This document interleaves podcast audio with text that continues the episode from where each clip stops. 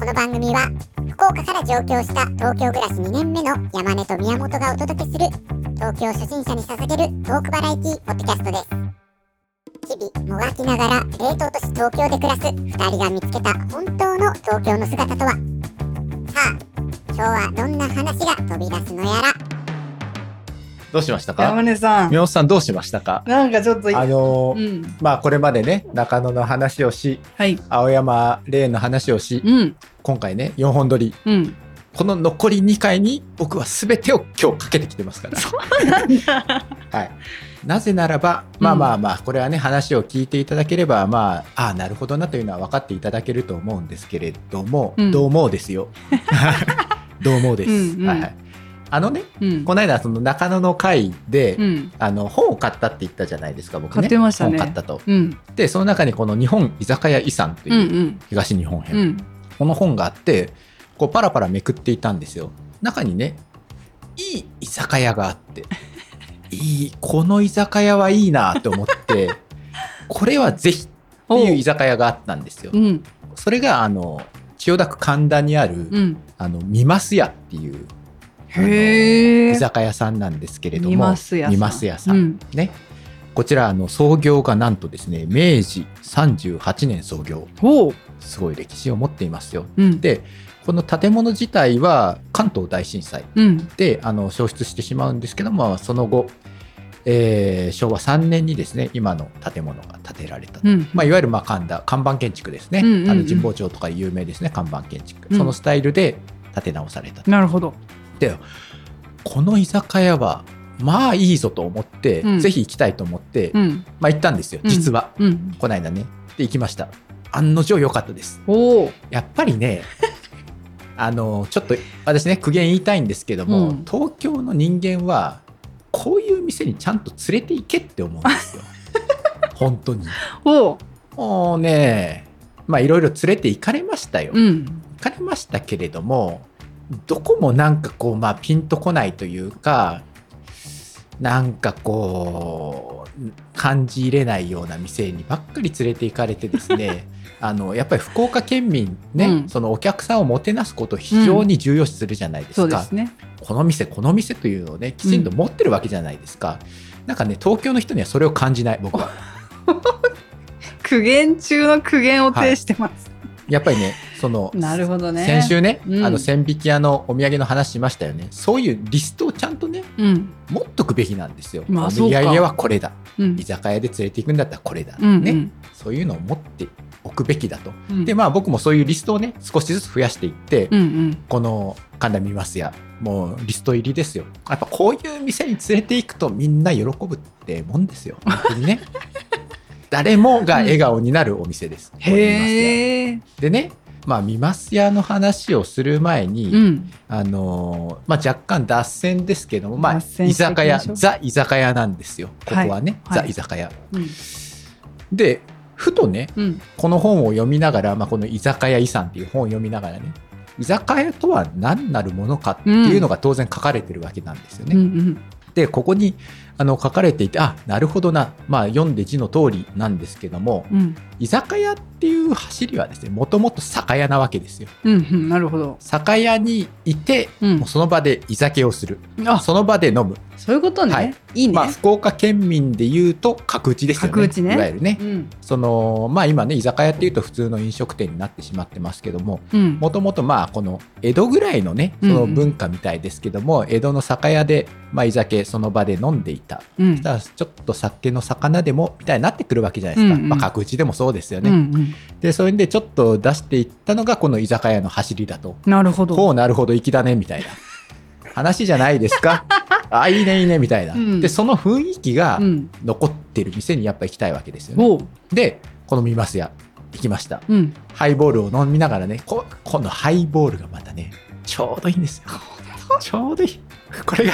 本当？ほんとほんとやっぱりね最近のハイボール居酒屋で出すハイボールはねそれは客思いだと思うんですよ。お店の側の客思いでそれは非常にいいことなんですけど若干ね僕あまりお酒飲めないので濃いめなんですよ、うんうんもうちょっと薄いハイボールが僕は好みなんですけどもね、この薄さがねあ ちょうどいいなみたいな。このさうん。サービスはねうん。トゥーマッチなサービスではない。この、うん。うんああちょうどいい。こんぐらいでいいんですよみたいなのがあるわけですよ。でこの出てくる料理もね、はいはい。あの小肌すうん。まああのしめ鯖の小肌バージョンみたいなもんですね、小肌すうん。これもちょうどいい。本当に。ああちょうどいいみたいな。ああいいねいいねみたいな。であとまあぬたってご存知ですか、うんうんうん。あかりますよ。ネギちょっと茹でたに、あの刺身ね。あの酢味噌であえるこれもねああちょうどいいと。これはたまらんぞみたいな。こういう店だよ。うんうん。これが求めていたのはっていうねしかもその店の雰囲気がいいわけじゃないですか、うんうん。昭和3年にできた中身ですよ、うん。その雰囲気がいい。うん。ね。ストーリーがあるわけじゃないですか、うん。店にねうん。染みついたうん。ストーリーがあると、で店員もね、まあ、学生の店員でしたけどもあまあまあいいんですよ、うんうん。そんなもんでいいんだというね。最近はどこに行ってもタッチパネルじゃないですか。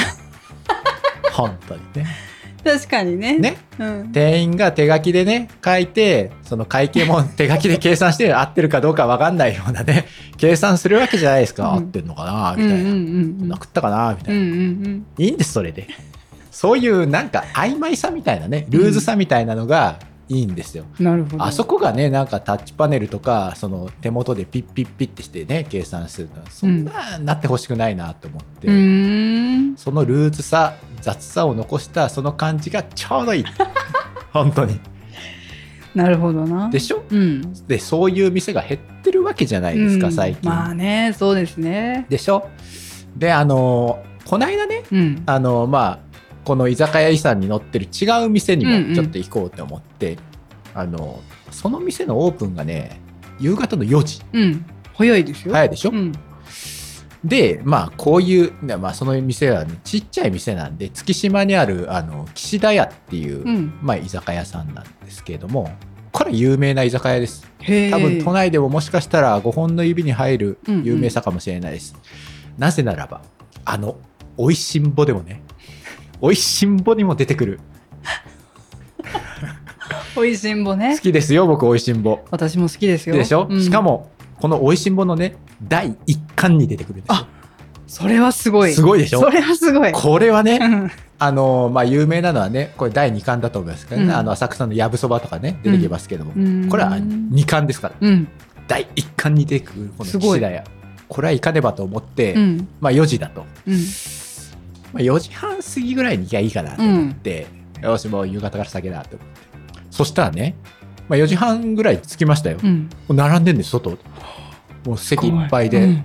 迷ったんですよ、これは並ぶかなって思って、なら思ったんですけどちょっと諦めました。まあうんまた来るかって思って、まあ岸田屋も今度ちょっとそれ月島にあるんですけどもあの行きたいなと思って、うん。ここはなんかもつ煮がね有名な。そこも雰囲気のあるね。味のあるいい店なんですよ。こういういい店がねやっぱ少なくなってきてるわけじゃないですか、うん。現代社会ね ただね僕はねこういう店に行きたいんです。うん。そして今までこの住み始めて1年今日うん。なりますけれども、誰もこういう店をね紹介してくれなかった。いかがなものかと思いますよ。まあねそうか。やっぱりね、うん。食が何たるかっていうのをね東京の人はもうちょっとこう真剣に考えた方がいいと思うんですよ。おー。ね。なるほど。もてなすとは何か。うんそういうところをもっと真剣にうん考えていただきたい。うんおでそういう中でこの「見ますや」ですよ。うんぜひねあの宮本さんも言っていただきたいなっていうふうに思ってるんですけどもほら見てくださいこの本を まあこの本をっていうと もうポッドキャストあれですけども素晴らしいじゃないですかこのね建物が。でここでこのハイボールのグラスを傾けながら僕は思ったわけですよ。うんはてとうんここは東京の、まあ、いわゆるど真ん中、まあ、千代田区神田ですからね、うんまあ、ど真ん中ですよ。で、昭和3年の建物が今も現役で残っていると。で、そこであれって思ったんですよ。その東京っていうのは、この戦争のうん被害を受けて、まあ、焼けてしまったわけですよね。うんうんうんこの間、あの、歌舞伎町の話でもしましたよね。その新宿歌舞伎町、焼け野原になって、その後戦後復興の中でうん歌舞伎町の街というふうになってきたという話をしましたけれども、あれ、この辺りは一体どうなんだろうっていうふうに僕は思ったわけなんですよ。うんはいはい。その戦争の被害ってことですか？そうそう。ほそういうことです。うん。ここからがですね、もう僕のね、もう非常に長い旅が始まりました。僕がかそういうことか。ニマス屋でグラスを傾けてしまったばっかりにですね、うん。このエピソード2回にわたって2週にわたって話します。あのねもう大創作ですよ。へえ。これはもう大変なことになってしまいました。なるほど、うん、その居酒屋談義だと思って聞いてたんですが、これは非常にとね、ルーツをたどるわけですね。深い話になって、徹底的に調べました。仕事、こっちのけで、そういうことですね。うん。久しぶりに本気になりましたね。体にね、雷がこう走ったわけです そうね。やらねばという。やらねばとなりました。うんはい。なんでこの建物が残っているんでしょうか？はい、不思議だね。はい、調べました。はい。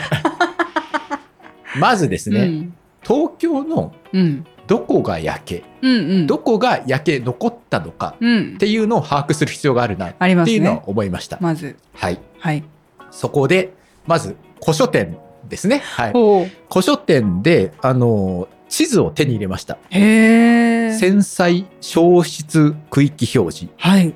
帝都金坊図、も日本地図、株式会社出版。右から左に書いてますね。こう9文字体。う。うん。出版の年数、昭和21年うん。2月20日印刷ってなってます。つまり昭和21昭あの戦争が終わった年が昭和20年なので、うんうんあのこれ再販なんだよ。この地図自体はですね昭和20年に実際出てるんですけども、まあ、たくさんすられて版がねすられて、うんうんこれはまあ21年の版ということなんですけれどもこの地図手に入れましたほう。4000円です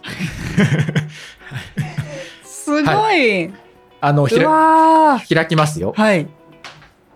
これね大きいです結構、うんあの今開く前は A4 サイズぐらいですよ。ーこれね横1メーター強あのー縦がまあ80センチぐらいだったかな。ぐらいありますうわー。これねすごい。あのちょっとテーブルの上に今開くのがよいしょバサバサとなって今開きますけどもはいへこうなっていますこうなっていますねはい。これを見ると一目瞭然なんですよ本当だ。ここに皇居がありますね。皇居。まあ昔の書き方なので球状っていう書き方になってるね。球状っていうふうになってますけれども。はい。これで神田小川町の界隈っていうのはこの辺りですね。この辺り、うん。ほら。燃えてないでしょ。か燃えてない。本当だ。赤い中にちょっと。そうそうそう。赤いエリアで表示されてるのが燃えてるとこ。はい。で燃えてないとこは白いエリアでまあこれを見るとよくわかるんですけれども例えばこの隅田川の東荒川の西要するにあの墨田区とか、うん。あ。の江東区の界隈ですね。あの辺りも完全に燃えてしまってますからね。見てわかりますねここ真っ赤うっか、ん。で残っているのが例えばほら月島。はい。どうですか月島？あ、完全に残ってますよね。白。だから古い居酒屋。ね。であったり古い町並みね月島有名じゃないですか古い、ねうんうん。建物とかねでこの神田小川町のこの辺りですね、うん。残ってます。うん。だからほら神保町の辺り看板建築の古書店残ってるじゃないですか、うん。残ってるなと。そしてほら以前にも話しましたね。屋根線と言われるような、はい。あの界隈ですね。ほらこの辺り燃えてないですよてるんだ。燃えてないんだ。つまりこういうことなんですよ。は昔の風情が残っているところ。まあその考えりゃまあそうなんですけあ。ども、まあね。戦争の被害を運よく免れたところがこうやって昔の街並みが残っているエリアなんだなっていうのがこの地図を見てですねまず分かってきたわけですす。うん。これすごいでしょ？すごいこれは。だからなるほどとうん。いうところから始まっていったわけですよすごい。ただこれはね入り口にしか過ぎこなかったれが入り口なんですって？これがこれ入ねり口？これがねあのー大変な旅の入り口でしたへえ。でこれを見てまあ最初はねああなるほどなるほどと。ほうほうなるほど。こういうことだったのかと、まあその東京大空襲っていうのはまあその断続的にね、うん。その1日でこのこれだけがそのあの空爆されたわけではなくって、うんうんうんまあ大体まあ100回近くだと言われてますけれども、うん。そのあのアメリカ軍のその爆撃機が来て爆弾を落としてっていうことなんですけど、まあ一番有名なのはあの3月10日のね、うんうんあの東京大空襲一番被害が大きかった時ですけども、えーまあそういった中でああこういうふうに被害が出ていったんだなと思いました。うん。でこれでこの次にね僕が気になったのがあるんですよ。うん。それが何かというとこの地図この奥付き地図にも奥付きがね本の奥付きって要するに版元が誰で、うんうん印刷所が誰でって書いてるやつなんですけども版元が日本地図株式会社うん。なるほどな。あと、例えばこの売値がね、ほら、ここ、7円って書いてるでしょ？うんうん7円。あ、7円なんだ。で、プライス、7円って、うんこれ英語でも書かれてますけども、ほうほうと。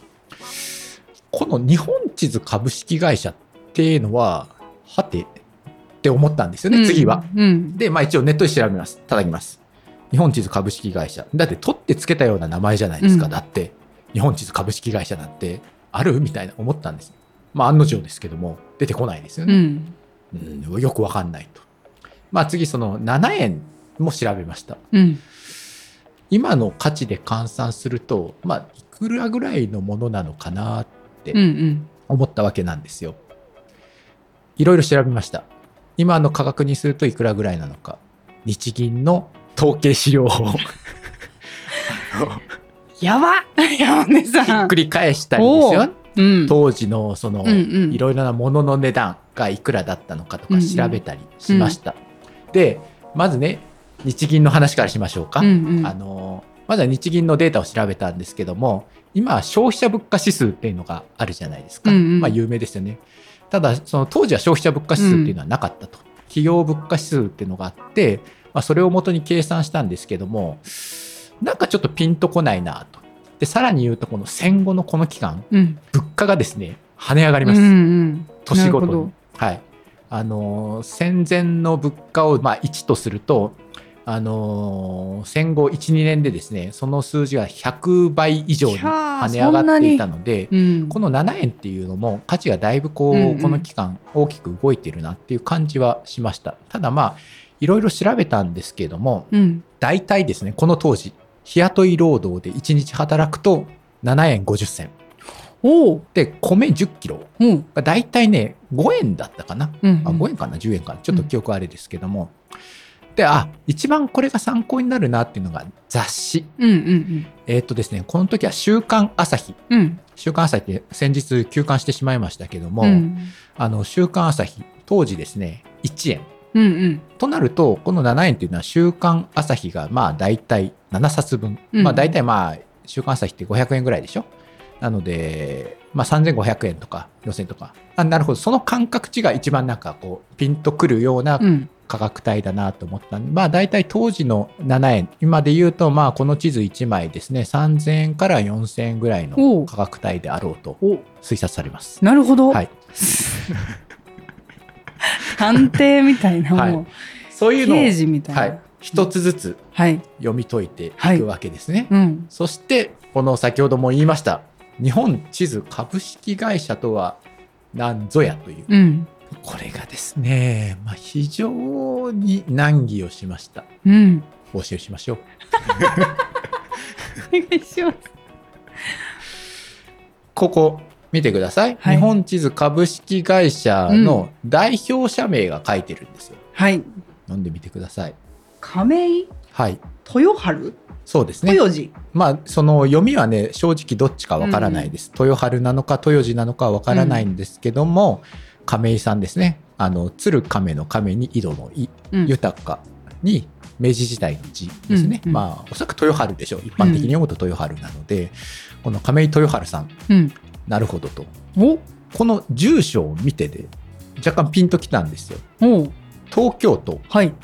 神田区神保町って書いてるんですね。うん。今東京23区ですけども当時東京は35区なんですようね。んで例えばその日本橋区とかうん神田区とかあったわけなんですよね。神田神保町で亀井かとうん。これね分かる人がは分かるんですよピンとくきます。うん。はい間違いなく。うん。あのリスナーの人でもあピンときてる人はいると思うんですけども神田神保町で亀井といえば三省堂なんですよ。三省堂？三省堂ってあの本屋さんの三省堂ですね。うんあの辞書とかうんうんうん。教科書とかも有名ですけどもなるほど最近あのあの建て替えっていうんで三省堂ちょっとね今、うん仮のお店とかでやってますけどもこの三省堂の創業者一族亀井家なんですよね。おやおや。はい、この亀井は三省堂ではなかろうかとほう。思ったわけですよ。山根さん。はい、すごいね。はい、うん。ね？じゃあこの日本地図株式会社はそうんの三省堂系列のうん。会社なのかなって思ったわけです。うんで一応そのこれネットで調べました、うんまあ、亀井三省堂の亀井家とか言えば、まあ、そこそこ有名なので、うんネットに叩けばまあなんとなく出てくるであろうと思って亀井豊春を検索すると一応出てきましたおで出てきてうん。三省堂の社長もされていたうんうん。人であろうと、まあ同姓同名の全く別の人がいれば別ですけれどもただまあ神田神保町で亀井うん。となるとまあおそらく間違いないであうろう、ん。ただ詳しくは出てないんですようね、ん。詳しくは出てないんですよ ここですよ まだ足りないなっうん。てなるわけですよねうん。うん。そこで僕は次は何をしたかというと有給を取りました会社。これは大仕事や大仕事です。はい。あの会社有給を取ってですねあの三省堂の社史ってあるじゃないですか。会社の歴史。うんうんうん。うんその例えば50年とか100年とかそういうふうになると会社って社史をまとめるんですけども、社史を読み込むしかなかろうとなったわけですよ。うん。で行きました。あの社史を探しにねうん。千代田区うん。の図書館うん。この千代田区役所もね話それますけども さすがですよ、うん。すごいビルでした10階建てのね、まあ、新しいビルですようん。普通の自治体でいうと市役所だ場合によっては県庁だっていうぐらいの立派さ。でしたけどもその区役所の9階ですかね、うん。あの図書館があってであの写真を見ましたうん。で書いてましたお亀井豊春さんのこと書いてました。あのー調べてみるとですねこの亀井豊春さん三省堂の2代目の社長だそうです、じゃあちょっとあの三省堂の場合その社長の何代目何代目っていう数え方がちょっと特殊なんですけども、そうなんだ。創業者亀井忠和さんっていう創業者がいるんですけれどもあのー三省堂の歴史について今からちょっと少し話していくことになるんですけども。もうなんか縦板に水だな、スラスラと出てくんだは、ないと思って。私もう結構調べましたから、うんうん。あの三省堂の創業者亀井、うん。あの忠和さんっていううん。創業者がいて、その息子うん。あの何か兄弟いるんですけどもその息子に亀井虎夫さんこれうん。があの初代の社長になるんですけども、これなんで初代かというと要するに法人化するわけですよね。うんうん。そのいわゆるまああの家業として三省堂、まあ、うん本屋さんですね、本屋さんを始めるんですけどもその後ちょっと経営がうまくいかないうん。時があって、うん。で、まあ、その後法人化するにあたって初代社長として、えー亀井忠和の息子である、うん。まあ、長男ですかね、うん亀井虎夫が社長に就任します。であのーいわゆるまあ若旦那的な立場として、この亀井豊春さんがつくわけですよね、うんうん弟なんで。うんうん。でまあその後、えー事業継承という形で2代目社長という感じで豊春が社長になっていくわけなんですけれどもうん。この亀井豊春さんなかなかのね、腕利き経営者だったみたいですよ。はい、いろんなこの事業を展開していきます。しかもそれをねうまくこう経営として乗っけていくわけですよ。うんうん。例えばねその三省堂タイムズっていうのを創刊したと。へえ。はい、これはねあの三省堂のいわゆる PR 誌ですよね。あのまあ、本屋で行くとまあよくありますよね。おすすめの本はみたいなやつですよ、PR 誌。これをまあ作ったりとかですね。うんうんあとあの文房具売ってますよね、うん本屋さんで。これも豊春さんが？豊春さん始めました。まあ、はい、ありがとそうそう。だから 結構ねこの亀井豊春さん経営者としてもなかなか腕利きででもアイデアマンだったんですね。アイデアマンですこうアイデアマンです昔からずっとあることをやるんじゃなくて。このねうん兄弟、なかなか優秀ですよ。なるほどなかなか優秀ですよって言うとあれですけれども例えば三省堂って今やあの三省堂書店というのはありますけど、今やもう出版社ですよ。うーん。ね。辞書を出してうんいる、三省堂の国語辞典三国。うん。これね剣坊さんで有名な三国、うんあと新明会国語辞典。あこれ有名ですよね。あのちょっと解釈ね。解釈がね、うん。ちょっとこう独特なこの山田さんっていう方編集者ですけど、うん。この大元になるのはこの明解国語辞典っていうのがあって金田一京介うんうん監修と最初はされてましたけど、この山田健坊が2人のね編纂したっていうんで、うん。その後こう分かれていくんですね。三国と新明解とって分かれていくんですけれども、まあ、この辞書で有名ですよね。うんうん。であとは教科書うん。もね、三省堂教科書有名ですね。であとまあ地図とかも当然やっていたと。うん。でそういった情報はこの百年史出てくるんですけれども、うん。肝心のね話忘れてませんか？忘れてない日本地図株式会社、この記載がうんうん一文字たりとも一行たりとも出てこないんですよ。うんうんここでね僕のその調査は暗礁に乗り上げてしまおっいました。とただね間違いなくこの亀井豊春はうん三省堂の社長の亀井豊春であろうと、うんこれは揺るぎない自信はあるんですけれどもこれ写真に載っていないこれはなぜだっていうふうになったんですよね。でまあこの戦後、まあ、いわゆる混乱期なので、そのまあ取ってつけたような名前じゃないですか。うん。これはなんかお上に言われてね例えば当時の日本政府なのか GHQ なのかはわからないですけれども、こういった地図をあんたね作りやんせと、うん。うんなぜならば言いましたね最初。この神田神保町エリアっていうのは被災を免れたわけうです、んうん。でこの三省堂のいわゆるまあ本社っていうんですか？ここもね運よくね燃えなかったんですよ、うんうん要するに三省堂の会社自体は被害はごくごく軽微だったわけですよね。となるとこのでっかい地図うん。うん作って印刷してすって配る。これができる会社っていうのは、うん。多分ねそうなかったと思うんですよ当時、なるほど。うん燃えてない状態のうん。この会社っていうのが、うんうん。当時そんなになかった。しかも大きいじゃないですかうん。版もね。なのでこれはなんかそういう上から言われて、うん。まあしょうがないっていうんで、まあ、会社を特別にこさえてね、うんうん。この地図を作ったんではなかろうかと。なるほどね。推察したわけですよ。はい。でまあひとまずまあそんなところだろうかなって思っていたわけです。